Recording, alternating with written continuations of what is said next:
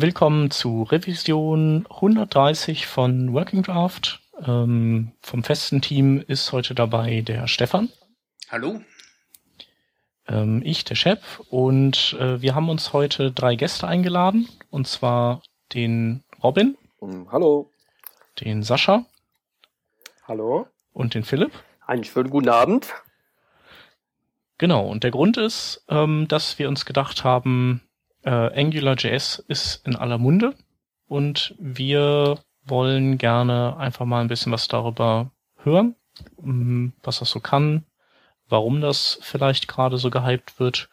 Und ähm, ja, ihr drei seid AngularJS ähm, Experten, kann man so sagen. Und ähm, ja, stellt euch doch mal vor. Soll ich aber anfangen, Jungs? Wie schaut's? Schieß los. Ja, Robin, mach mal. Gut, ich schieß los. Ähm, ja, ähm, also wir beschäftigen uns äh, sozusagen schon seit äh, jetzt knapp einem Jahr mit äh, Angular, haben äh, das in den Anfängen äh, immer mal wieder ein bisschen beobachtet. Und ähm, dann relativ schnell gemerkt, ähm, dass das ein recht vielversprechendes Konzept ist, was sie da verfolgen. Und dass es eine Möglichkeit ist, äh, im Web mal, ähm, sage ich mal, endlich einigermaßen sauber, ähm, wie man es so aus dem Engineering-Bereich kennt, äh, Software zu erstellen und nicht ähm, rumzuhäckseln sage ich mal. Also es gibt äh, klare Vorgaben, wie man halt Web-Applikationen erstellen kann. Ähm, wir drei haben uns äh, mit diesem Thema zusammengefunden und haben dann ähm, relativ schnell initiiert vom, vom Sascha die Domain äh, angularjs.de ähm, uns besorgt und haben unter dieser Domain quasi ähm, äh, oder sind wir dabei, ähm, Artikel und ein Online-Buch zu verfassen, um im Prinzip die deutsche Angular-Gemeinde zusammenzubringen und äh, das Wissen so ein bisschen, bisschen zu, zu streuen. Mhm. Also vielleicht auch, das ist so ein bisschen daher gekommen, ja, das ist irgendwie interessant und cool und neu. Das, also das so hatte, hatte ich das auch für mich damals gedacht. Nur ich habe keinen anderen gefunden, der das irgendwie auch gemacht hat. Also dadurch ist das Ganze auch erstmal entstanden. Mhm. Was interessant ist, wie ist denn überhaupt die Außenwirkung? Also ich glaube, wir machen das irgendwie schon, machen das ja schon ein bisschen länger ich weiß gar nicht, wie man das jetzt so im Netz bewertet. Erzähl du doch mal erstmal vielleicht so ein bisschen, wie nimmt man das jetzt von außen überhaupt so wahr? Diesen ähm, Hype von AngularJS. Weil ja, wir genau, das eine ganze Zeit und das bekommst du als, als also als ein Experte, sage ich jetzt mal, du hast ja gerade gesagt, wir sind Experten, als, als Menschen, die damit tagtäglich im Prinzip ihr tägliches Brot verdienen, bekommt man das eigentlich gar nicht mehr so mit, wie das eigentlich von außen so wirkt. Also ich lese schon ziemlich viel bei Twitter und so, aber ich weiß nicht, ist glaube ich nochmal anders, wenn das jemand, äh, wenn da jemand drüber berichtet, der ähm, da nicht so tief drin steckt wie wir. Du, du forderst ja auch die ganzen Kanälen. Du bist ja auch darauf schon einge, eingefuchst, sag ich mal. Genau. Das ist ja auch eine mhm. andere Wahrnehmung.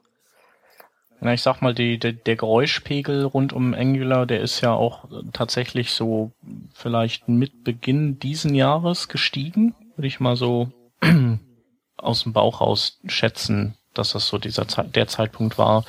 Und äh, ja, also äh, in meinen ähm, in meinen, weiß ich nicht, Stream, Social Media Know-how-Stream wurde das halt reingetragen von so Leuten wie Eddie Osmani.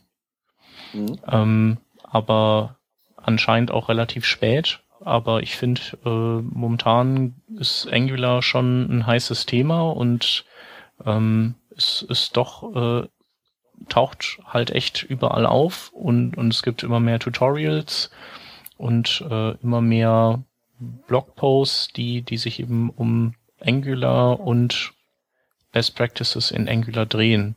Hm. Und da ähm, immer mehr Real-World-Beispiele kommt man vor, also diesen, diesen Status vom Framework of the Week hat eigentlich schon relativ schnell verloren. Und mhm. mir kommt vor, wenn es jetzt wirklich Applikationen gibt, wo das echt verwendet wird und der breitmassig ausgerollt werden. Mhm. Und ich glaube jetzt äh, spätestens seit das mit in diesem ähm, Polymer-Stack drin steckt, ähm, ist, ist es, glaube ich, wirklich äh, richtig, gibt es richtig Gas. Mhm. Oder? Ähm, also Google pusht es ja auch ganz gut. Ja, also seit, seitdem Google ähm, da voll hintersteckt, beziehungsweise seitdem sich Google dazu bekannt hat, ähm, dass, dass die da oder dass halt Mitarbeiter von Google dahinter stehen, ähm, ist das Ganze natürlich ziemlich stark gewachsen. Das stimmt schon. Also ich kann mich noch an die, an die Anfangszeit erinnern, ähm, wo es noch kaum Doku gab, wo man im Endeffekt, wenn man irgendwas damit bauen wollte oder wenn man so ein bisschen damit rumspielen wollte, musste man wirklich ähm, in dem Quellcode suchen und gucken, wie so bestimmte Dinge funktionieren, weil es eigentlich noch kaum Doku, ähm, kaum Doku gab. Aber seitdem äh, Google da im Prinzip die Motivation reingesteckt steck, ähm, gesteckt hat und das ähm, ja mal ordentlich aufge, aufgeräumt hat und auf, so aufgerollt hat, dass das im Endeffekt für die breite Masse verfügbar ist, hat sich da auf jeden Fall schon einiges getan, meiner Meinung nach. Das sieht man ja auch ganz deutlich. Wir haben ja bei uns auch, ähm, da wo Sascha sein Buch schreibt, bei uns auf angularjs.de, hat er ja auch diesen Trendvergleich einmal von Google Trends ähm, auf, aufgezeigt, wo du halt ganz, ganz klar anhand der Linien halt siehst, äh, wie die Suchanfragen zu Angular in den letzten Monaten einfach unglaublich äh, exponentiell nach oben gehen. Ja, ja. Also selbst wenn das nicht für die unbedingt für die Qualität steht, die so gestiegen ist, heißt es, die machen ja schon mal ein verdammt gutes Marketing. Also kümmern ja. sich auf jeden Fall drum. Definitiv. Ja, es ist einerseits das, das, das, das Marketing und ich glaube einerseits auch einfach die, ähm, die Möglichkeiten, die äh, Einfachheit des, äh, des Frameworks, die es halt für viele Menschen so ziemlich, ziemlich interessant macht. Wobei ich auch sagen muss, ähm, ich habe schon viele Artikel gelesen äh, über AngularJS.de, die einfach nur Müll sind. Weil wirklich, das ist echt krass, ähm, wie viele Leute äh, da mal eben irgendeinen Codeschnipsel raushauen, weil sie denken, das wäre jetzt cool. Äh, Im Prinzip aber am Framework stark vorbeiarbeiten. Also da muss man auch ähm, jeden Artikel, den man liest, mit einer gewissen Skepsis sich an, anschauen und ähm, dann auch vielleicht nochmal ähnliche Artikel gegenlesen, weil ja. das ist oft schon vorgekommen. Dem kann, ich, dem kann ich eigentlich auch nur zustimmen. Also ähm, da, dabei geht es nicht nur um kleinere Quellen, die man im Internet so findet, sondern ähm, auch um größere Quellen, die in dem Dunstkreis von AngularJS äh, entstanden sind. Also ich möchte jetzt niemanden irgendwie schlecht reden oder so, weil es ist ja eigentlich gut, dass, dass die Leute sich damit beschäftigen und versuchen, das Ganze zu pushen, aber zum Beispiel diese Egghead, Egghead.io Geschichte, das sind, weiß ich, glaube ich, zwei Typen, die ähm, so kurze Videotutorials zu verschiedenen Themen ähm, im Bereich AngularJS anbieten. Da habe ich schon einige gesehen oder da haben mich halt Freunde gefragt oder Kollegen gefragt, ähm, schau dir mal das Video an, kannst du mir das nochmal genauer erklären, warum das so ist? So, dann habe ich mir das Video angeguckt und habe festgestellt, okay, ähm, grundsätzlich ja, ist das so, wie, wie das halt dort erklärt wird, aber so. Und eben das aber, das fehlt halt ganz häufig bei vielen Tutorials. Das ist aber auch der Punkt, wo für mich AngularJS jetzt zum Beispiel den, äh, ein bisschen undurchsichtig worden ist. Also wir haben zwei Entwickler bei uns in der Firma, die sich sehr stark äh, mit, mit diesen JavaScript-Frameworks beschäftigen und da äh, AngularJS jetzt als ihr Most Favorite Framework äh, erkoren haben in der letzten Zeit. Mhm. Und äh, es war echt interessant, wir haben das bei so einer internen Runde äh, einmal vorgestellt gekriegt. Und äh, sie haben quasi beide ein Beispiel ausgearbeitet so dass wir ein bisschen einen Eindruck dafür kriegen. Also ganz, ganz oberflächlich und, und ganz minimalistisch, nur dass wir ein bisschen ein, ein Gefühl kriegen dafür. Aber es waren zwei komplett unterschiedliche Lösungsansätze. Also die sind komplett in andere Richtungen gegangen. Das war so, okay, du, mhm. du lest Beispiel A und denkst dir, mm, okay, das, das habe ich jetzt so halbwegs verstanden. Vielleicht brauche ich nur ein bisschen Doku und ein bisschen API-Beschreibung und so weiter. Und dann siehst du Beispiel A und denkst dir, okay, das ist ja jetzt einmal komplett was anderes. Also, ja, ähm, ja genau. In, in Sachen AngularJS, wie, wie du am Anfang gesagt hast, das ist, äh, die ersten paar Codeschnipsel hat man recht bald, aber so wie es in Depth geht mhm. und so wie es du wirklich versuchst, da die reinzuarbeiten, ist halt guter Rat teuer, nicht? Weil da brauchst du halt irgendwie eine, eine Quelle, die Hand und Fuß hat. Ja. Also ich finde es genau. gut, dass ihr AngularJS draußen habt, weil da steckt anscheinend da, äh, das Bedürfnis nach einer Antwort auf dieses Problem drinnen, nicht? Ja, also die initiale Lernkurve ist ziemlich, ziemlich hoch.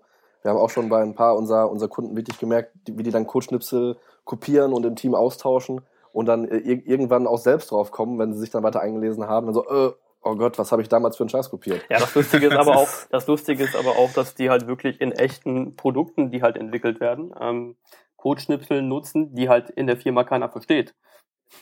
Also ja. wenn du, wenn du die halt darauf ansprichst und sagst, ja, was passiert denn hier überhaupt? Warum habt ihr das denn eigentlich so gemacht? So, dann kann dir keiner die Frage beantworten. Das finde ich schon etwas schockierend, wenn halt in einem Entwickler Team im Prinzip, wenn ein äh, Produkt entwickelt wird und es gibt Codebereiche, die kein Entwickler des Teams nachvollziehen kann. So. Aber die trotzdem halt Teil des Produkts sind. Und funktionieren, weil sonst und, ja nicht Ja, aber ja, funktionieren oder auch nicht. Und wenn sie nicht funktionieren, dann kann halt mhm. halt keiner erklären, warum sie nicht funktionieren. Ja. Genau. Ja. Das haben wir auf jeden Fall jetzt bei unserem aktuellen Projekt haben wir das äh, mehrfach festgestellt. Ähm, wir haben jetzt schon einiges gequatscht über die ähm, über die, die Fürs und Widers der, der Angular-Dokumentation, aber jetzt ihr drei als Angular-Profis, ähm, wie würdet ihr jetzt quasi, wenn in, in meiner äh, Austauschrunde äh, die dritte Person wärt, mir AngularJS erklären, damit ich weiß, was ich damit anfangen kann? Also ähm, vielleicht äh, im, im Hintergrund, wie, wie generiere ich äh, äh, AngularJS-Struktur, die nachher funktioniert und die quasi ähm, sauber genug ist, um in ein großes Produkt zu kommen? Würde ich erstmal viel, viel einfacher anfangen. Ähm, hast du schon etwas mehr mit jQuery gearbeitet? Ja, ja, ausreichend. Ja. Zu viel. Warte mal, ich muss noch eine Zwischenfrage. Mhm. Ich muss noch, ich, ja, ich habe noch eine Zwischenfrage. In welcher Position? Bist du eher auf der Webdesigner-Seite oder wirklich auf der reinen Entwicklerseite? Ähm, ich in meiner, ich also in meiner Person bin, bin mittendrin, äh, aber eher auf der Entwicklerseite. Weil wir machen okay. halt weniger Applikationen, mehr, ähm, mehr klassischen Agenturstuff. Hauptsache es schaut mhm. hübsch aus, nicht? okay. Uh, okay. Alles klar. Aber schauen mit einem entsprechenden technischen Background. Also ich, ich persönlich sehe mich eher als Schnittstelle zwischen den zwei Sachen. Mhm. mhm. Okay. Also ich, ich beschreibe Angular ähm, immer äh, ziemlich, ziemlich schnell und ähm, sag ich mal auch ziemlich exakt, wie ich finde, damit, es gibt ja dieses äh, Konzept äh, oder diese, diese Weisheit von ähm, Don't repeat yourself. Und ähm, das ist wirklich eins der, der, der Hauptschwerpunkte von Angular, dass äh, wirklich äh, wahnsinnig viel Boilerplate-Code, um irgendwelche immer wiederkehrenden Aufgaben zu lösen, in Angular einfach einmal gelöst ist und wiederverwendbar bereitgestellt wird. Sodass du, ähm, also ich habe wirklich schon ähm, Anwendungen neu implementiert, mit, äh, die irgendwie vorher ein paar 10.000 Zeilen JavaScript-Code hatten äh, die ich dann von der Funktionalität zu 80 Prozent fertigstellen konnte, ohne eine einzige Zeile wirklich JavaScript implementiert zu haben, weil mir Angular okay. an sich durch äh, die Direktiven und Konzepte schon so viel an die Hand gibt, dass ich im Prinzip nur die, grobe, die Struktur beschreiben muss. Und ähm, das äh, Wunderbare an Angular ist auch, man kann ja in HTML wirklich ähm, wieder äh, beschreiben, wie sich das Programm verhalten soll. Also in der, mhm. in der View auch wirklich ähm, Verhalten, also View-Verhalten definieren und muss nicht über irgendwelche abstrakten CSS-Rules äh, sich ähm, über sechs Ecken DOM-Elemente selektieren und die dann äh, manipulieren, sondern man kann direkt an die DOM-Elemente äh, das Verhalten, was man erwartet, dran schreiben. Das ähm, ist also wirklich ein, aus meiner Sicht ein ganz großer Vorteil. Hm. Einer dieser Punkte, wo ich halt einmal als, als, aus meinen jQuery-Zeiten und so weiter äh, mir halt gedacht habe, okay, also den, das Markup trenne ich bewusst und gerne für, meiner, für meiner Logik äh, und, und vom Style nicht. Also diese Welten habe ich schon geschaut, dass ich, dass ich entsprechend trenne, wo es mir am Anfang ein wenig geschreckt hat, dass ich da, da äh, ähm, Bindings äh, wieder inline im Code gefunden habe und solche Sachen. Wobei auf der anderen Seite, wenn ich dann wieder zurückdenke an solche Applikationsframeworks wie ähm, nicht das Windows Presentation Framework, sondern Windows Forms war das vorige, glaube ich. Äh, mhm. beziehungsweise ich habe ganz früher GTK-UIs entwickelt und so weiter und da war es im Grunde nichts anderes. Also mhm. das ist, äh, irgendwas in mir wehrt sich da noch ein bisschen, dass ich jetzt wieder einen Click-Händler quasi in mein, in mein Markup schreibe. Auf der anderen Seite verstehe ich natürlich auch, was da jetzt die, der, der, der große Vorteil daran ist. Was wehrt sich denn da bei dir gegen? Also, früher hat man ja die ganze Zeit immer von unobtrusive JavaScript als dem Allheilmittel gesprochen. Also man hat eigentlich alles, was in irgendeiner Form auch nur an Informationen darüber, was gemacht wurde, hat man alles irgendwie aus dem HTML-Quellcode verbannt. Mhm. Und ich meine, was ist daraus bekommt, man, man liest so eine HTML, man liest einen HTML-Code und man erkennt eigentlich bei den wenigsten Sachen noch, was überhaupt gemacht wird. Mhm. Also es ist ja eigentlich so, du die meiste Zeit, du bist Entwickler, du hast deinen HTML-Code vor dir, du liest das und du gehst durch diese Seite und musst erstmal wieder im JavaScript-Code nachgucken, welche Elemente denn für irgendwas benutzt werden. Also das heißt, wo kann ich irgendwelche Klicks drauf ausführen, was passiert denn da? Mhm. Und wenn man wenigstens so das teilweise wieder mit reinzieht, dann hat man ja schon mal wieder eine gewisse Lesbarkeit im HTML-Code. Das Ganze hat man ja damals eigentlich gemacht. Ja. Wobei der Vorteil natürlich auch das ist, dass du, also zumindest bei unseren Projekten, die natürlich nicht auf dieser Applikationsebene sich bewegen, ähm, ist es natürlich wieder der Vorteil, dass du das HTML quasi in Zukunft gar nicht mehr anschauen musst. Also in den seltensten Fällen, dass du wieder auf die HTML-Ebene gehst, sondern das ist einmal dein, dein, dein Markup, dein DOM, den hast du einmal strukturiert, der funktioniert so und, und gut ist. Und nachher bist du eigentlich nur mehr in der JavaScript-Welt. Aber wie gesagt, wir haben ja nicht diese, diese, äh, diese Größen. Mhm. Also ich sehe das so, ähm, wenn man das so ein bisschen ähm, mit den diversen Schichten vergleicht, die man denn bei so einer, die man so typischerweise in der, in der Informatik hat. So, also man irgendwie ganz unten ist irgendwie das Netzwerk, so da drüber habe ich halt irgendwie so eine so eine Abstraktion irgendwie von dem Netzwerk. Also unter C gibt es zum Beispiel die, die Berkeley API, die das abstrahiert. Mhm. Und ähm, ja, dann geht das halt so weiter, bis ich halt irgendwo ganz oben bin, wo ich nur noch irgendwie so eine Connect-Methode aufrufen muss oder so. Ja? Mhm. Also ich sehe das halt so ähnlich ähm, bei AngularJS und, äh, und was halt das Handling von DOM-Manipulation angeht. So, eigentlich, eigentlich möchte ich mich als Entwickler gar nicht darum kümmern, wie ich irgendwie meinen Dom zu manipulieren habe, wo ich irgendwie noch einen Knoten hinzufügen muss, äh, wo mhm. ich mich darum kümmern muss, dass ich, dass ich einen Knoten entferne oder dass ich dann die entsprechenden Event-Listener auch wieder alle mit entferne und so. Das ist eigentlich für mich überflüssige Arbeit. So, das muss ich zwar machen, damit meine Applikation ähm, fehlerfrei funktioniert und äh, keine komischen Zustände annimmt, aber eigentlich will ich das gar nicht tun, weil dadurch komme ich ja an meinem eigentlichen Use Case nicht weiter. So, und ich glaube, da ist im Prinzip der Weg, den AngularJS einschlägt, ziemlich gut. Dass Angular halt, halt sagt, ähm, für die meisten Probleme, da muss ich mich halt um so Geschichten wie DOM-Manipulation und so weiter gar nicht kümmern, sondern das Framework bietet mir halt Konzepte und Mechanismen an, die halt davon komplett abstrahieren. Das heißt, ich kann mich im Prinzip in in meinem, in meinem Dasein als Entwickler sozusagen kann ich mich äh, frei ausleben und muss mich halt um so Geschichten wie Dom-Manipulation und so nicht mehr kümmern. So, und wenn man halt, wenn man ehrlich ist, also jeder, der halt, also wir haben sicherlich alle damals äh, uns sehr revolu äh, revolutioniert gefühlt, als jQuery irgendwie released wurde von äh, John Racing. So, äh, also ich auch, klar, aber nachdem man halt die ersten größeren Applikationen gebaut hat, so, wo man halt immer, immer wieder äh, aufpassen musste, was man für CSS-Selektoren nimmt. Und dann hast du halt irgendwas in deinem Layout nochmal verändert und hast halt doch nochmal irgendwie eine, eine Zwischen, Zwischenebene eingebaut und dann hat auf einmal dein CSS-Selektor nicht mehr funktioniert. So, und du hattest auf einmal mhm. äh, Geschichten in, deinem, in deiner Applikation, die halt buggy waren. So, das fällt halt alles weg. Ne? Also, das ist halt für mich persönlich der große Mehr ja, Mehrwert von so, Frame, von so Frameworks wie AngularJS. Nein, stimmt. Also mit jQuery stößt man bei solchen Applikationen schnell an, an, an seine Grenzen. Nicht? Genau, ja.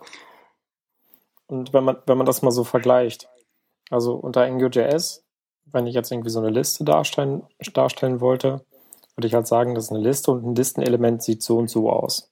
Mhm. Wenn sich jetzt diese Liste, also wirklich auf JavaScript-Ebene irgendwie verändert, dann verändert sich automatisch die Ansicht. Ich kriege also, ich muss mich selber da gar nicht drum kümmern, was dazu zu tun ist. Also das heißt, ich muss mich nicht drum kümmern, dass irgendwie an einer bestimmten Stelle ein DOM-Element, zum Beispiel so ein Listenelement erzeugt wird und was da jetzt drin steht, welche Template-Engine ich vielleicht benutze, damit ich sowas mache.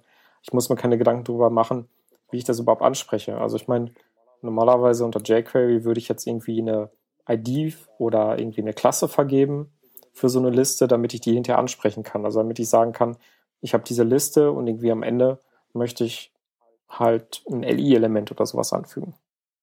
Und diese ganzen Sachen fallen einfach weg. Man sagt einfach Liste. Und wie es, wie sie dann halt irgendwie die aktuellen Daten bekommt oder so, da muss ich mich halt einfach gar nicht mehr drum kümmern. Und das sind ja die Sachen, die man immer wieder macht. Das ist dieser Teil der DOM-Manipulation. Hm. Äh, jetzt hast du gerade gesagt, äh, ähm, du musst vielleicht nur schauen, welche Template Engine du da verwendest. Ähm, sprich, du, du kannst AngularJS mit einer x-beliebigen Template Engine kombinieren, wie Hausnummer Handlebars oder, oder sowas in der Richtung? Oder, oder verstehe ich das jetzt falsch? Also, ich glaube, das war bezogen ähm, auf äh, das herkömmliche Setup, oder? Was man sonst genau, ohne Angular hätte. War so ein? Vergleich. Okay, okay, Entschuldigung, Aber ich, genau, sorry. Vielleicht hätten wir da anfangen sollen. Also AngularJS erweitert einfach HTML. Also das heißt, da ist, es bringt keine eigene Template Engine mit. Es ist auch nicht sonderlich kompatibel zu anderen, sondern es sagt dann in dem Fall einfach, wir benutzen HTML, irgendwie das, was die meisten schon kennen. Und wir, es gibt dann halt mehrere Attribute, die AngularJS selber verwendet, um halt das Ganze zu erweitern. Also es gibt zum Beispiel, wenn wir genau, jetzt auf könnt ja, ihr könnt ja wirklich mal so, so einen kleinen Mini-Use-Case genau, mal beschreiben. Jetzt, wenn wir jetzt auf HTML-Ebene darüber reden, ist es zum Beispiel so, dass du halt sagen kannst, das ist hier mein Listenelement, so ein LI, und da hast du so ein, ein Attribut von AngularJS, das heißt dann ng-repeat. Also dem kann man übergeben, was für eine Liste dargestellt werden soll. Und innerhalb dieses LI-Elementes kannst du halt dann auch über so geschweifte Klammern, wie du das, wenn du jetzt gerade Handlebars angesprochen hast, kennst, kannst du auch auf einzelne Elemente dann zugreifen. Ungefähr klar? Mhm. Also NG Repeat klingt also, sehr, sehr anschaulich. genau. Ja, ja. Also du, du hast wirklich sowas hm, NG Repeat und dann hast du irgendwie sowas wie Element in Elementen und in diesem Element, also in deinem Text selber, kannst du dann halt über diese geschweiften Klammern mit Element.name oder irgendwas drauf zugreifen. Mhm. Also und wenn es so ist, dass jetzt zum Beispiel halt in dieses, also du wirst ja vorher irgendwie ein Array haben, wo irgendwie eine Liste oder eine Liste von Objekten oder sowas drin ist. Wenn sich die jetzt ändert, durch dieses Two-Bay Data Binding, ist es halt so, dass ich direkt, wenn du auf irgendwas auf JavaScript-Ebene änderst, direkt der HTML-Teil HTML sich mit verändert. Mhm. Also du sagst nicht explizit, hey, hier sind neue Daten oder ich möchte ein Element irgendwo einfügen, sondern die JavaScript-Struktur ändert sich und gleichzeitig ändert sich dadurch halt auch die HTML-Struktur. Mhm.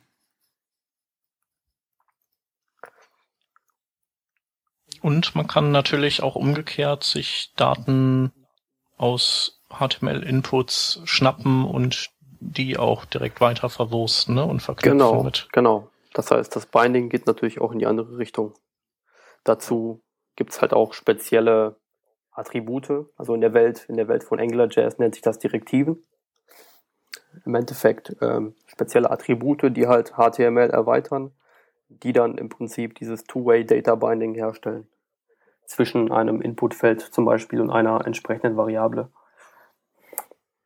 Das heißt, früher hätte man irgendwie sowas also bei jQuery hätte man jetzt wahrscheinlich sowas gehabt wie, du hättest halt so einen, äh, so einen Listener, der darauf, der auf das Inputfeld äh, listened und ähm, ja, wobei gar nicht. Also, das ist eigentlich Quatsch. Also die, bei jQuery könntest du ja direkt den Wert auslesen im Prinzip von dem Inputfeld, aber die andere Richtung wäre wär mhm. halt komplizierter. Du müsstest halt jedes Mal, wenn sich irgendwie ein Array ändert oder so, müsstest du halt hingehen und wirklich das, was der Sascha schon gerade erklärt hatte, müsstest du hingehen und manuell halt so, so ein LI-Element erzeugen. Und ähm, ja, in AngularJS erweiterst du einfach dein Array um ein weiteres Element und ähm, das Ganze drumherum im Prinzip, der ganze Boilerplate-Code, äh, der nötig wäre, um jetzt so ein weiteres LI-Element zu erzeugen, der fällt weg, weil AngularJS das halt für dich regelt. Wie da was im DOM passieren muss, damit ähm, der User halt ein weiteres Listenelement zu sehen bekommt. Also wenn man mal so durchgeht, ich muss mich nicht mehr darum kümmern, also was man in jQuery machen würde. Ich muss mich nicht mehr darum kümmern, wo an welcher Stelle ich ein neues Element einfüge. Ich muss mich nicht mehr darum kümmern, was wirklich gelöscht werden muss, wenn zum Beispiel so ein Element entfernt wird. Oder was ist zum Beispiel, wenn ich Elemente umsortiere. Das ist natürlich auch irgendwie nichts Angenehmes, wenn man das unter jQuery macht. Also dadurch, dass diese ganzen Sachen wegfallen, kann man sich vorstellen, wie viel Code man einsparen kann.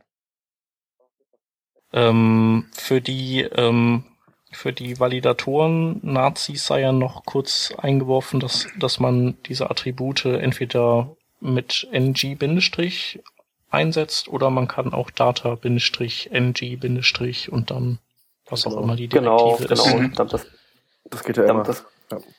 Ja, vielleicht erzählst du ein bisschen was, Robin. Ja, das ist halt äh, durch den neuen HTML5-Standard und das Data-Attribut kann man die eigenen, äh, kann man halt eigene Attribute einführen.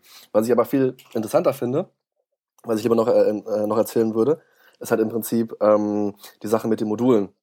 Dass halt ähm, AngularJS ähm, auch endlich mal eine, ähm, eine Modulstruktur mit äh, definierbaren äh, Abhängigkeiten in JavaScript äh, Frontend liefert, die äh, es äh, halt, halt ermöglicht, wieder, wirklich wiederverwendbare Module äh, bereitzustellen.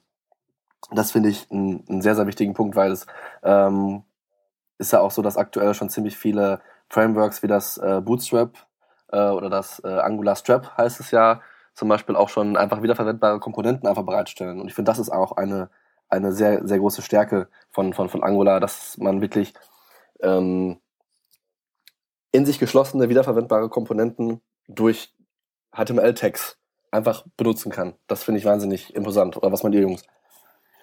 Definitiv, auf jeden Fall. Also das Thema ist natürlich nicht nur interessant in Bezug auf UI-Widgets im Prinzip, die man in so einem Modul kapseln kann, sondern allgemein. Also das Thema der Modularität in, in der Welt von JavaScript ist ja so ein bisschen unterentwickelt, sag ich mal. Also es gibt halt viele Bestrebungen, ähm, Mhm. Dinge zu entwickeln, die halt sowas e- einführen. Also ich habe ja, ich habe ja, also wir werden ja heute noch ansprechen, dass das äh, JS, JSPM.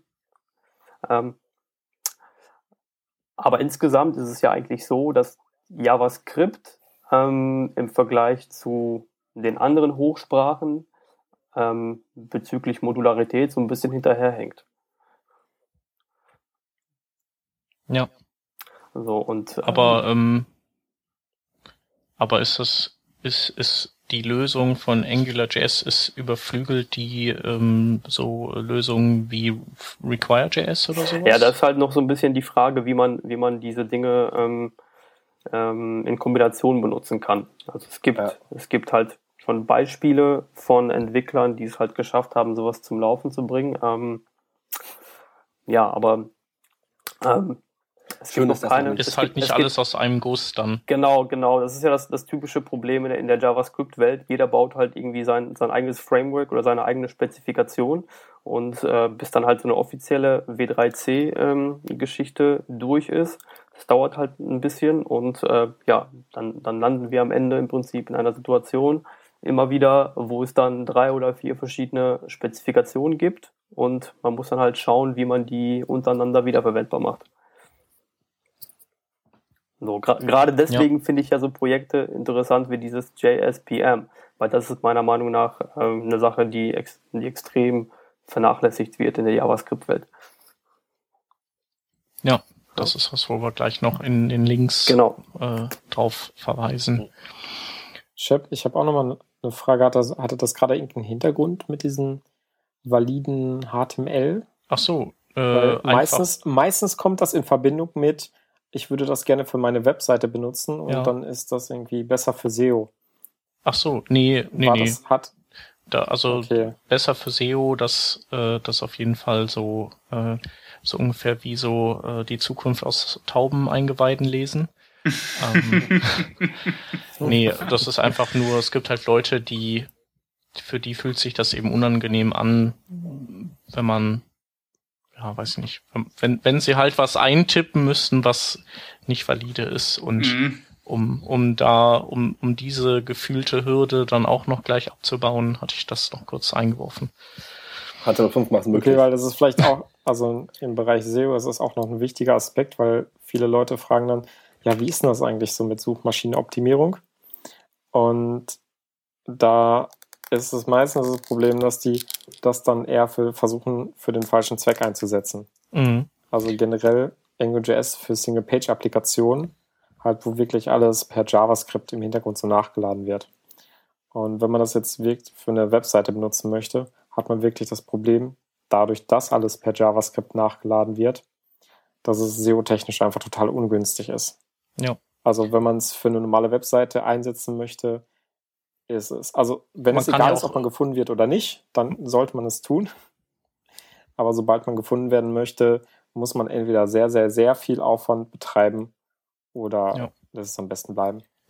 Aber es ist man kann natürlich auch von hingehen- AngularJS, Man könnte ja auch hingehen und eine, eine, ähm, eine Seite, die eben größtenteils Suchmaschinen-crawlbare Inhalte enthält, könnte man die, kann man die auch anreichern mit AngularJS, dass man eben sagt, ich das kann man machen. pack da Widgets und äh, vielleicht die Ja. Suche und all das realisiere ich über Angular.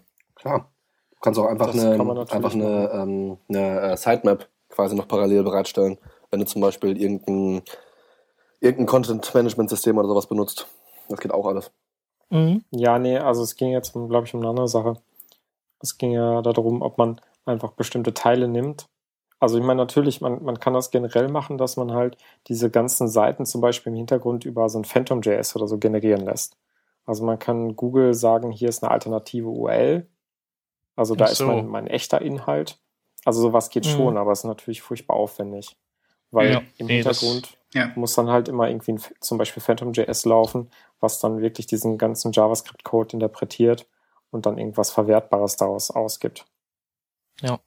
Ansonsten Nee, nee, es war halt eher die ja. Frage, ob man das, äh, also klar gedacht ist es primär für so äh, ja, Single-Page-Web-Apps, Mhm. aber ähm, ob man, ob, ob das auch ein realistisches Szenario ist, dass man äh, AngularJS als ähm, so eine Art Progressive Enhancement Schicht oben auf einer klassischen Seite noch auf, aufschichtet. Also ich würde sagen, Für die definitiv. also- interaktiven Elemente.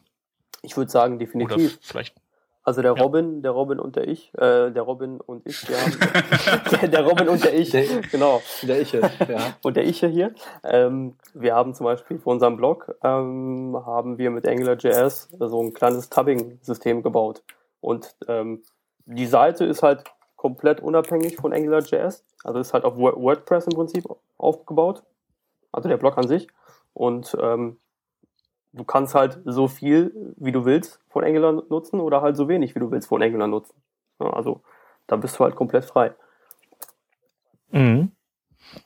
Ähm, wie viel, wie viel zusätzlichen Ballast, äh, in Anführungszeichen, äh, bringt Angular mit? Also wie, wie ist da so, wie groß ist da so die Library? Ach Mann, jetzt wusste ich das Ähm, nicht. Mir war das so klar, dass du jetzt fragen würdest. Oh, bist. Ich hätte eigentlich nochmal nachgeguckt, wie, der, wie aktuelle Ja. Größe ist.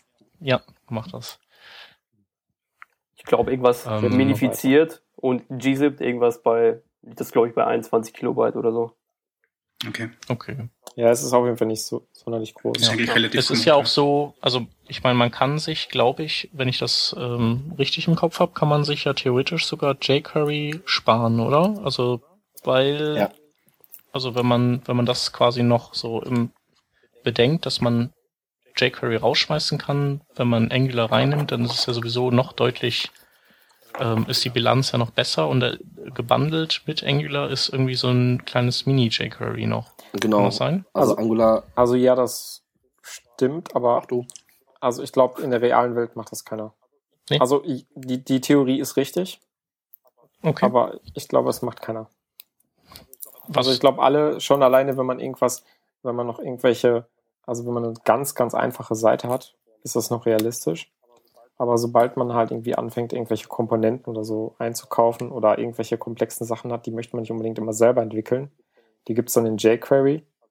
Also die, die kann man halt auch in, in diese AngularJS-Welt verpacken. Aber schon da wird man jQuery brauchen. Mhm. Okay. Also realistischerweise braucht man beides. Okay. Ähm, wenn man wenn man beides zusammen nutzt, dann muss man irgendwie auch noch äh, muss man das integrierte jQuery Lite dann abschalten oder so, ne? Das macht Angular ähm, nee, das, automatisch. macht, das wird automatisch erkannt. Äh, Kurzfassung, Angular bietet selbst ähm, eine abgespeckte Variante, die nachimplementiert ist. Also es ist kein Extrakt, sondern eine Nachimplementierung der Funktion. Die nennt sich JQ Lite, nennen die die. Und wenn man jQuery einbindet und, äh, und Angular zusammen, äh, nutzt Angular automatisch ähm, die jQuery Full-Variante. okay. Also das Komplettpaket AngularJS gezippt hat 30 Kilobyte. Mhm. Ja, wobei hast, sind da jetzt schon. Also wenn man das vergleicht da schon jetzt die ganzen jQuery. also Cookies mit drin und Resource und sowas. Also Helferlein, die, die man nicht zwangsläufig genau, braucht. Genau, genau. Also jetzt Angular hat mhm. jetzt zum Glück auch mal ähm, die Geschichte so ausgelagert, dass du halt nicht alles auf einmal laden musst, sondern es gibt halt den Core und dann gibt es so ein paar Zusatzmodule, die du dir laden kannst, wenn du halt spezielle Features brauchst. Also wenn mhm. du zum Beispiel auf Cookies zugreifen möchtest oder wenn du auf so eine spezielle Art und Weise auf ein REST API zugreifen möchtest. Das ist auch ein gutes Stichwort, also weil wir haben jetzt ja gerade so ein bisschen drüber gesprochen, wie man, wie man sein Frontend äh, verdrahtet. Mhm. Ähm, aber wie ist das, wie ähm, bindet man Daten idealerweise ein aus, aus einer Datenbank oder aus einem Backend oder sowas? Ähm, ja. Oder welche Wege gibt's da, Daten mit Daten zu hantieren? Soll ich oder will jemand von euch? ich, ich kann auch machen. Also ähm, Angular, Angular bietet ähm, ein. Ja, Moment, Robin, jetzt wollte der Phil. ich erkläre das gleich. an den Skype-Latenzen. wie, wie ihr wollt. Also ich glaube, wir können alle, wir können alle gleich, äh, gleich Gleichzeitig. Ja, komm, schieß los. Auch, auch gleichzeitig. Also ähm, Angular bietet ähm, einen, einen HTTP-Service, das ist, äh, der bietet halt eine Schnittstelle, mit der man die ähm, üblichen äh, Get, Post, Put, Delete an, äh, Anfragen äh, mit äh, selbstgestellten Headers äh, und Co. im Prinzip ähm, an beliebiges Backend schicken kann. Ähm, äh, bietet, also da, da hat man ziemlich viele Freiheiten, wie man das, ähm, das designt. Äh, diese äh, API arbeitet auch komplett mit Promises. Ich denke, äh, ist den meisten JavaScript äh, äh, Entwicklern auch bekannt. Ähm, es gibt aber noch äh, eine coole Erweiterung. Ähm, das ist das, äh, der Resource Service. Der arbeitet mit ähm, simplen REST CRUD Services. Und wenn man im Prinzip seine, ähm, seine API, ähm, sage ich mal, ähm, als CRUD REST Service aufbaut, das heißt die äh, Basis Create, Read, Update, Delete Operation nach den, äh, nach den, ich sag mal, simplen REST-Standards. Also äh, REST ist ja noch deutlich viel mehr, aber wenn man im Prinzip, äh, wie zum Beispiel ähm, in, in Ruby lässt sich das ja ziemlich leicht implementieren, so ein, so ein so Backend bereitstellt oder es gibt ja auch noch diese, diese No-Backend-Lösung no für, ähm, für Quad-Services, wie das äh, Deploy-D zum Beispiel oder das ähm, Hoodie, äh, die, ähm, wobei Hoodie noch ein bisschen was anderes macht, aber das Deploy-D ist da eigentlich das richtige äh, Kennwort. Da kann man sich sehr simple ähm, Datenmanipulationsschichten aufbauen und kann im Prinzip mit einer Zeile Code äh, AngularJS daran komplett anschließen und äh, diese REST Services bedienen. Also da ist das, da ist das Kernwort der Resource Service von AngularJS. Das geht damit ähm, ziemlich, ziemlich einfach. Und wenn man so an andere Implementierungen denkt, wie an jQuery, ich muss mir für alle meine Services, äh, alle Methoden implementieren, ähm, ist man da im Prinzip mit, äh, indem man den Pfad übergibt zu der zu, der, äh, zu dem Webservice äh, im Prinzip schon fertig. Hm. Kann der Shep ja vielleicht mal mit in die Show Notes aufnehmen. Da ist nämlich auch ein Beispiel bei Deploy Debye, wie man das mit AngularJS macht. Genau. Mhm. Und also äh, für so, für so, also wenn ich jetzt heute äh, mal eben fix eine, ähm, sage ich mal, einen Prototyp bauen würde für irgendwas, äh, so ein Deploy D mit einem mit einem Angular Resource, da hat man echt, äh, sage ich mal, ähm, alles an Basis innerhalb von Minuten aufgebaut und muss sich rein um die Logik der, äh, des, der, der Problemlösung äh, kümmern. Also das ist schon ziemlich cool. Kann ich nur jedem empfehlen, echt, das, mal, das mal anzugucken. Das ist echt fein. Ja, schau mal da gerade auch so ein Beispiel durch hättest, was du im Skype-Chat äh, äh geschrieben hast. Das ist echt Willkommen in der Welt Nett, von ja. ja, das ist halt, das ist halt so der Gedanke. Gut, wir, wir werden jetzt vielleicht ein bisschen abschweifen, wenn wir jetzt weiter darüber reden, aber der Gedanke von diesen ganzen No-Backend-Services ist ja, dass man sich, dass es auch im Backend-Bereich Sachen gibt, die man immer und immer wieder tut. Also nicht, nicht nur jetzt im Frontend-Bereich, wo wir jetzt gerade über geredet haben. Bei jQuery macht man halt immer wieder das Gleiche. Ähm, DOM-Manipulation, sondern auch im Backend ist ja das Gleiche möglich. Mhm. Also man hat auch immer wieder standardisierte, also zum größten Teil auf jeden Fall standardisierte ja, REST-APIs. Und wieso soll man da alles immer wieder neu machen? Mhm. Also bei diesen, man kümmert sich dann lieber halt um die Ausnahmen. also so eine, so eine, so eine, so eine Daumenregel, die auf dieses äh, Pattern auch gut passt, in AngularJS ist immer, ähm, wir sagen oft unseren Kunden jetzt so, ähm, oder ich, ich zumindest äh, ein paar ähm, Entwickler, die ich jetzt betreut habe, ähm, sobald man äh, anfängt in Java, äh, in äh, Angular wirklich JavaScript-Code zu schreiben, sollte man sich wirklich überlegen, okay, ist das jetzt meine, meine Business-Logik, ist das jetzt mein Problem, das ich löse? Oder ähm, löse, ich, löse ich irgendein allgemeines Problem? Weil mhm. ich, jede, also viele, viele Arten von allgemeinen Problemen wurden schon mit, mit Angular erledigt. Und äh, das ist immer so lustig. Ich, äh, also ein Beispiel an, an akuten Zahlen. Ich habe äh, letztens eine ähm, Implementierung von einer äh, AngularJS-Klasse äh, gereviewt äh, und bin von 380 Zeilen Code auf 20 gekommen. Weil alles, was er halt äh, implementiert hat, kannte er noch nicht in, äh, in, äh, in, in Angular und konnte man halt alles so, gibt es schon, gibt es schon Direktive für, Direktive für und im mhm. Prinzip waren am Ende nur noch diese 20, äh, 20 Zeilen Code, die die, äh, die die Daten in die View quasi übertragen haben.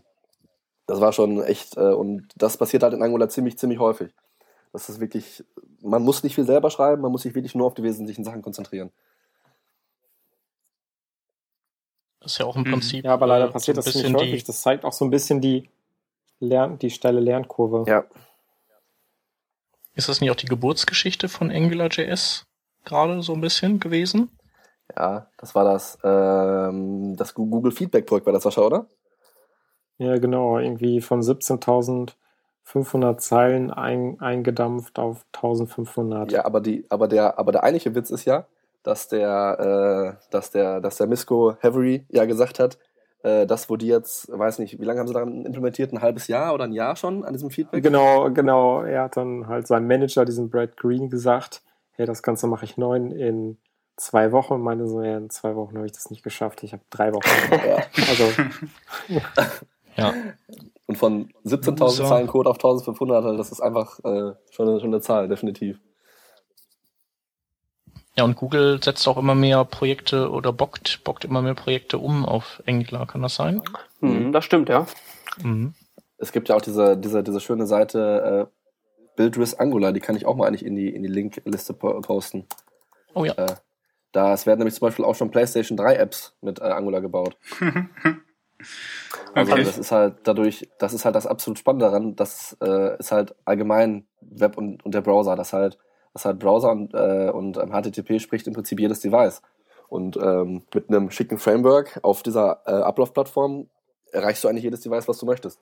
Also ich weiß nicht, ob ihr davon jetzt gehört habt in den letzten Tagen von äh, Chromecast. Ja, natürlich. Äh, ja. Mhm. Genau, ähm, das ist ja dieser USB äh, Media Media Station oder Media Player, den man halt an jeden Fernseher anschließen kann, der einen USB-Port hat. Ähm, da gibt's auch unter anderem ähm, haben, hat Google halt auch direkt äh, gezeigt, wie man denn mit AngularJS im Prinzip eine App dafür schreiben kann.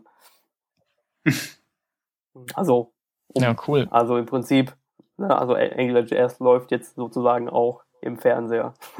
also direkt als Native App, weil das wird ja eingepackt in so ein Chrome, ne? Und dann kann man das halt direkt auf diesem Chromecast ausführen. Mhm jetzt, jetzt mal darüber hinaus, dass, dass es halt sowieso in jedem Browser lau lauffähig ist. Ne? Also, ah, nochmal halt. Ähm, aber gleich, wenn man, ja. aber gleich, wenn wir bei der, bei, bei der Thematik jeder Browser sind, also ich mir gerade so, so also ich mir AngularJS äh, nichtsdestotrotz immer nur relativ heavy vor für, sage ich jetzt mal, die, äh, die ganz alten und lahmen Krücken wie Android 2.3 Stock-Browser. Also wenn, wenn wir gleich mit, mit dem Schlimmsten anfangen wollen. Also habt ihr da Erfahrungen, wie das auf solche Devices läuft? Ähm, also es läuft auf jeden Fall auf jedem Browser ab IE6. Wobei ab, also IE6, da, da braucht man noch ein paar, da muss man ein paar Besonderheiten beachten, aber ansonsten läuft es mhm. auf jedem Browser äh, ab IE6. Ähm, Auch performant? Ja, die, da, genau. Das ist nämlich die andere Frage, ob es halt performant läuft. Und ich würde jetzt mal behaupten, AngularJS auf Mobile Devices auszuführen, ähm, auf denen, die noch kein, keine starke CPU haben, ist ein bisschen gewagt. So, weil mhm. Angular halt einige Dinge tut, die nicht besonders freundlich sind für die CPU. Ja. So, das muss man eingestehen.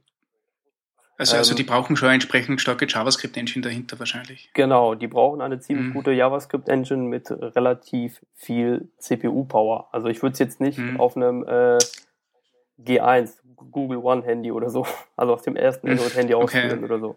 Ja, aber ähm, also ich teste äh, meine Applikation relativ häufig mit dem iPhone ähm, oder mit einem Nexus 7 oder so. Da merkt man eigentlich keinen Unterschied. Mhm. Ja gut, das sind, ja, das sind ja die Oberklasse, nicht? Was Genau, die, was genau, die mobilen genau, Browser ja. angeht. Die Frage ist ja auch dann wieder, wo der Anwendungszweck ist, also was man jetzt damit machen würde. Eine es eine Single-Page-Applikation für mobile Browser. Ja, okay. Äh, Wo es eben auch vor allem um, um äh, Echtzeit-Datenbinding geht.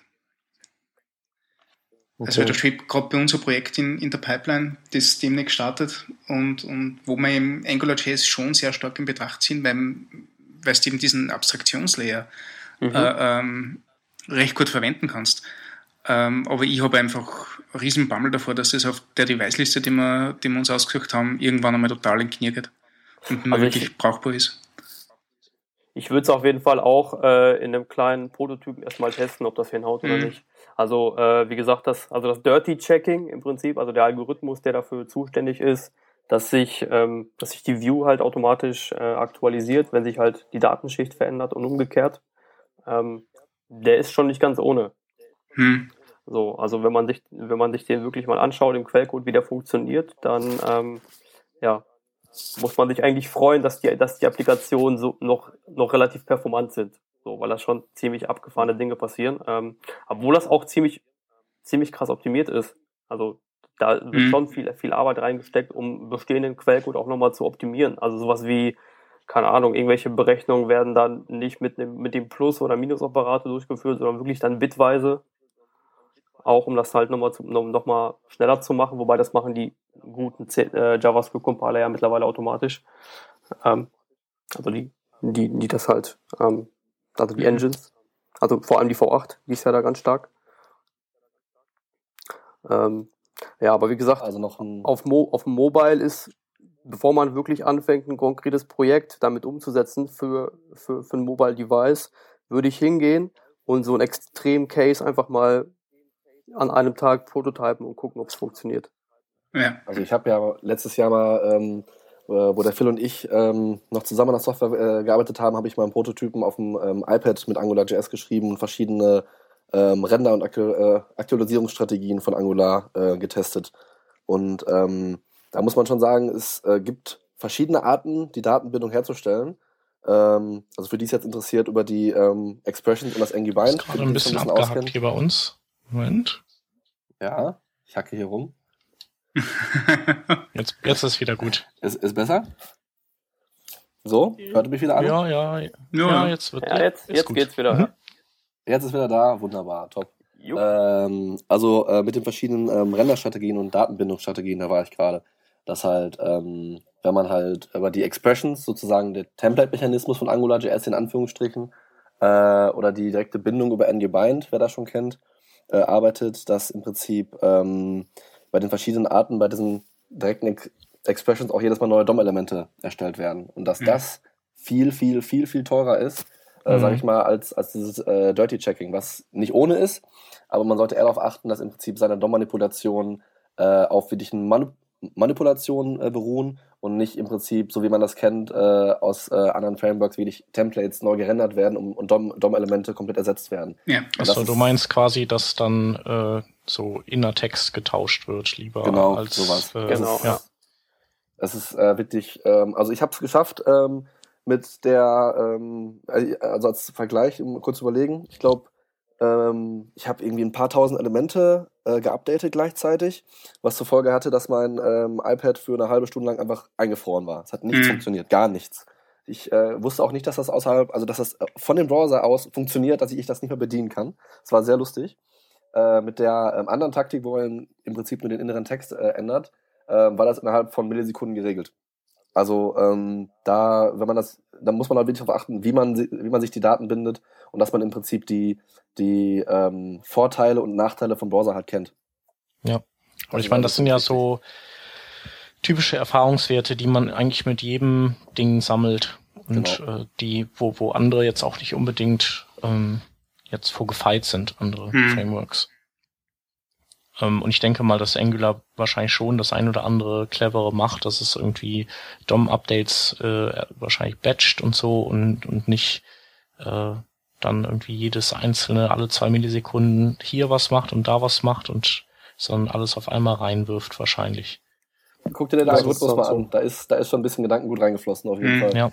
Also kann ich, kann ich nur empfehlen.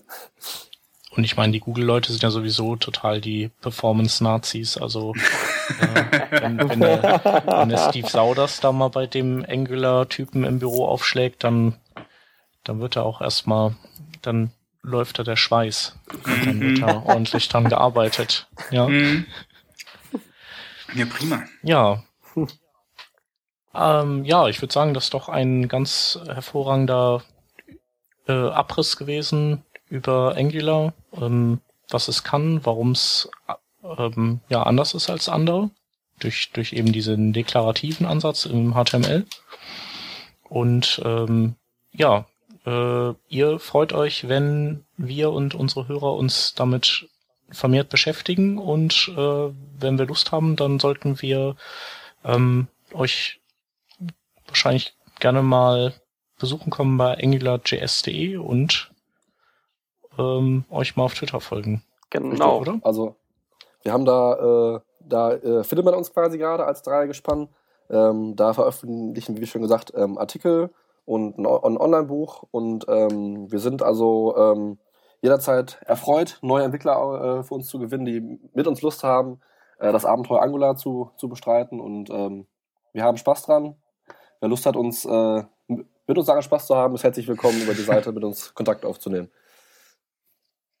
Alles klar. Also ziemlich cool. Ansonsten Herzlichen sieht man Dank. uns ja auch, wenn wir Zeit haben, auf dem Webworker treffen. Genau. Na, ziemlich cool. Also Sehr interessant gewesen. Also und sehr hilfreich für, für zukünftige Entscheidungen. ich werde es auf jeden Fall jetzt mal ausprobieren. Cool. Dann haben wir doch wenigstens einen überzeugt. Dr- Drum müsst ihr ja die ganzen blöden Fragen entschuldigen, weil das war jetzt rein egoistisch. Alles okay. Absolut. Ah, Die, die Fragen, die du hast, die werden auch andere haben. Hm? Deswegen, das ist schon gut so. ähm, genau. Ähm, Frage kurz in die Runde geworfen. Wir haben, wir könnten theoretisch noch über ein Thema quatschen, haben aber jetzt schon so Pi mal Daumen, wir, wir nähern uns der Stunde. Sollen wir die einfach verlinken? Die restlichen Themen? Oder was denkt ihr? Wür- Würde ich sagen, oder? Nee, hätte ich nichts Ja. dagegen, ja. Ähm, Wäre für mich auch okay. für mich ist Dann es machen egal. wir das doch. Dann machen wir das doch. Sollte man rein theoretisch Also. unsere News auch reinpacken, oder? Ach so, ja, genau, die News, die haben wir diesmal einfach mal ausgelassen, damit wir von der Vorstellungsrunde direkt ins AngularJS reinspringen können. Krass. Okay, dann, dann werden das nur, werden das alles hier nur Links. So. Ging die Stunde echt schnell rum. Ach, ich hätte so gerne was zu Bootstrap gehört. Ja, also ich meine, bei den Links ist es ja durchaus erlaubt, noch kurz was dazu zu sagen. Also so ist es ja nicht. Genau. Also dann würde ich mal mit dem ersten Link starten. Ähm, und zwar, eigentlich ist es eine News. Äh, es geht darum, dass der die IE11 Developer Preview gibt's jetzt auch für Windows 7. Also wer keine Lust hat, sich äh, Windows 8.1 komplett runterzuladen in eine VM oder so, ähm, der kann ihn halt auch direkt auf seinen Windows 7 Maschinen installieren.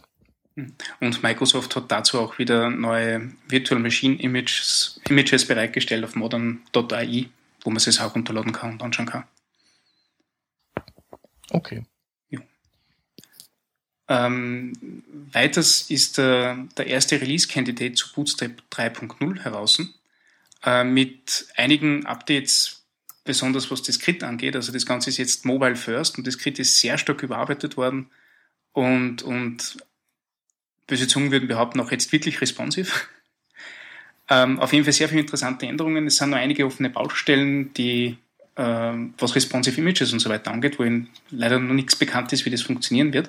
Aber der erste Release-Candidate macht auf jeden Fall schon mal einen sehr, sehr interessanten Eindruck und ähm, geht ein bisschen über jetzt ist alles violett statt blau hinaus. Kann man sich auf jeden Fall anschauen.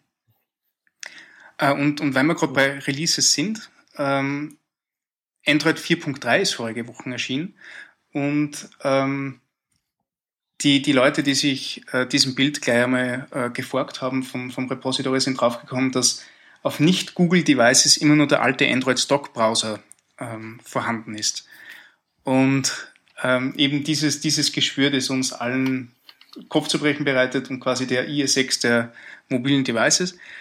Ähm, dieser Artikel, den wir da verlinken, äh, gibt ganz gut Aufschluss, warum das eigentlich äh, mies ist und was man eigentlich dagegen tun kann, beziehungsweise ähm, stellt die Frage, warum nicht endlich ein neuer Browser auf Android äh, erscheint, weil es nur zum, zur Information, ähm, der Browser, der jetzt auf Android 4.3 ist, ist der gleiche, der im Dezember 2011 mit Android 4.0 herausgekommen ist. Entsprechend antiquiert ist das Teil schon. Ja, ähm, wir bleiben bei Mobile und zwar gibt's einen Artikel von Mobify, der sich angeschaut hat, wie es denn ausschaut, ob ähm, Data-URIs, ähm, also das quasi direkte Inline von Bildern, ob das äh, vielleicht ähm, Ladezeiten oder Rendering ähm, Nachteile hat gegenüber klassischen ähm, Bildressourcen. Und äh, das Fazit war, dass äh, Data-URIs äh, zwar praktischerweise keine HTTP-Requests erzeugen, aber beim, beim Rendern im Browser sechsmal so lange brauchen, ähm, mutmaßlich eben, weil erst die Data-URI dekodiert werden muss, bevor dann ähm, das Bild selbst dekodiert werden kann. Ähm, ja, also vielleicht äh, ja, möchte, bringt das, bringt uns das alle dazu, ähm, wieder ein bisschen mehr mit klassischem Spriting zu arbeiten. Ähm, ich wollte damit auch dann nochmal bei Zeiten rumexperimentieren. Das nächste ist ein Artikel, der ähm, erklärt, wie die ähm, Generators in, ähm, in ES6, ES6 funktionieren werden. Ähm, die ist auch jetzt schon in Chrome und ich weiß nicht, wie es mit Firefox aussieht, ähm, äh, die da schon von unterstützt werden. Und ähm, diese Generator sind dazu da, ähm, ja, Funktionen unterbrechen zu lassen, um in der Zwischenzeit asynchrone ähm, Dinge zu tun, wie zum Beispiel Daten per Ajax zu holen und, und dann die Funktion weiterlaufen zu lassen. Also ein bisschen sowas wie, wie Promises, nur anders aufgezäumt. Ähm, und dann gibt's eine Suchmaschine, die heißt Nerdy Data. Ähm, mit der kann man ähm, nicht die Inhalte von Seiten durchsuchen, also kann man theoretisch auch, ähm, aber bei der geht's primär darum, Quelltext zu durchsuchen. Das heißt also, man. Ups. Sascha? Skype ist gerade unterbrochen. Ich war wieder raus.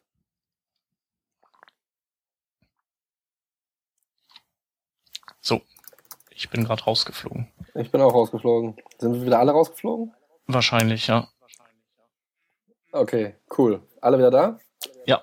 Sollen wir noch mal bis äh, vier zählen? Und dann ja, bitte. Braucht man nicht. Genau, also ich war zuletzt bei der Suchmaschine für Quelltext und dann der letzte Link von mir für heute ist eine Seite, die zehn ähm, verschiedene ähm, Maßnahmen erklärt, mit denen man seine Seite ähm, vor äh, diversen Hackerattacken schützen kann. Ja, so. dann würde würd ich mal weitermachen. Übergebe ich. Ich habe noch einen äh, noch einen Nachschub zu AngularJS.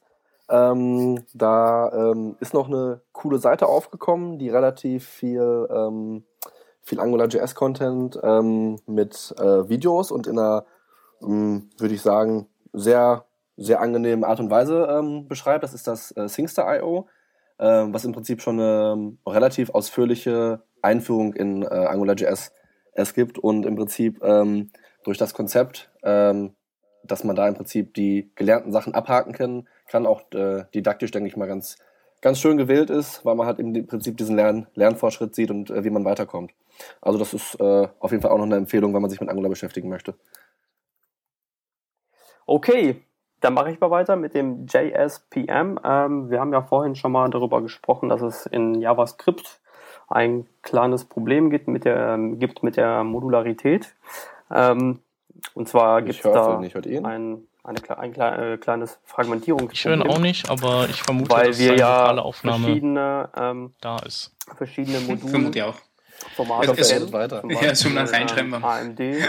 Lass ihn auch, einfach reden, ist alles ähm, okay.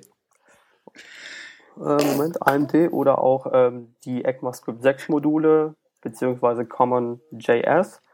Und ja, es gibt jetzt eine Library, JSPM, JavaScript Package Management, ähm, die versucht, das alles irgendwie in Einklang zu bringen, sodass man halt verschiedene Module in verschiedene andere Module reinladen kann und die Geschichten mehr oder weniger kompatibel zueinander machen kann. Auf jeden Fall für mich persönlich eine spannende Geschichte, werde ich auf jeden Fall weiterverfolgen und schauen, was draus wird. Cool. Kann ich Und dann nochmal zustimmen. zum, zum Abschluss kann man ja nochmal den wichtigsten allerdings von, von heute nennen. äh, AngularJS.de, ne? Also Ja. Der wichtigste aller Zeiten. Ich bitte dich. auf jeden Fall. genau. Natürlich nach Salz und Brot. Ja, oh, richtig. Und workingdraft.de. Und workingdraft.de, richtig. Genau. so, genug mit der Ja. Werbung hier. Wunderbar. Ähm, ja, wie der Stefan schon meinte, vielen Dank, dass ihr dabei wart. Trotz der, der, Ja. der Audioprobleme, ähm, glaube ich, äh, hat das echt, ähm, war das sehr interessant und spannend. Und Auf jeden Fall. Ähm, genau, Hörer, die, die an, die sich irgendwie, die sich bei euch nicht an Twitter dranhängen wollen oder irgendwie über die Seite nicht zu euch finden, können natürlich auch gerne bei uns in die Kommentare schreiben oder uns anschreiben und äh, auf Twitter und wir leiten es dann weiter an euch. Genau. Cool. Ja, Ansonsten mir hat's auch Spaß gemacht, beziehungsweise uns hat, War's uns das hat es für auch heute? Spaß gemacht, denke ich. Vielen Dank, dass wir hier sein durften. Genau, gerne, Gerne. wieder. Ja, vielen Dank. und äh, ja, man hört sich dann nächste Woche wieder. Alles klar. Alles klar. Okay. Okay. Macht's gut. Bis dann. Bis denn. Ciao. Ciao. Tschüss. Tschüss. Tschüss.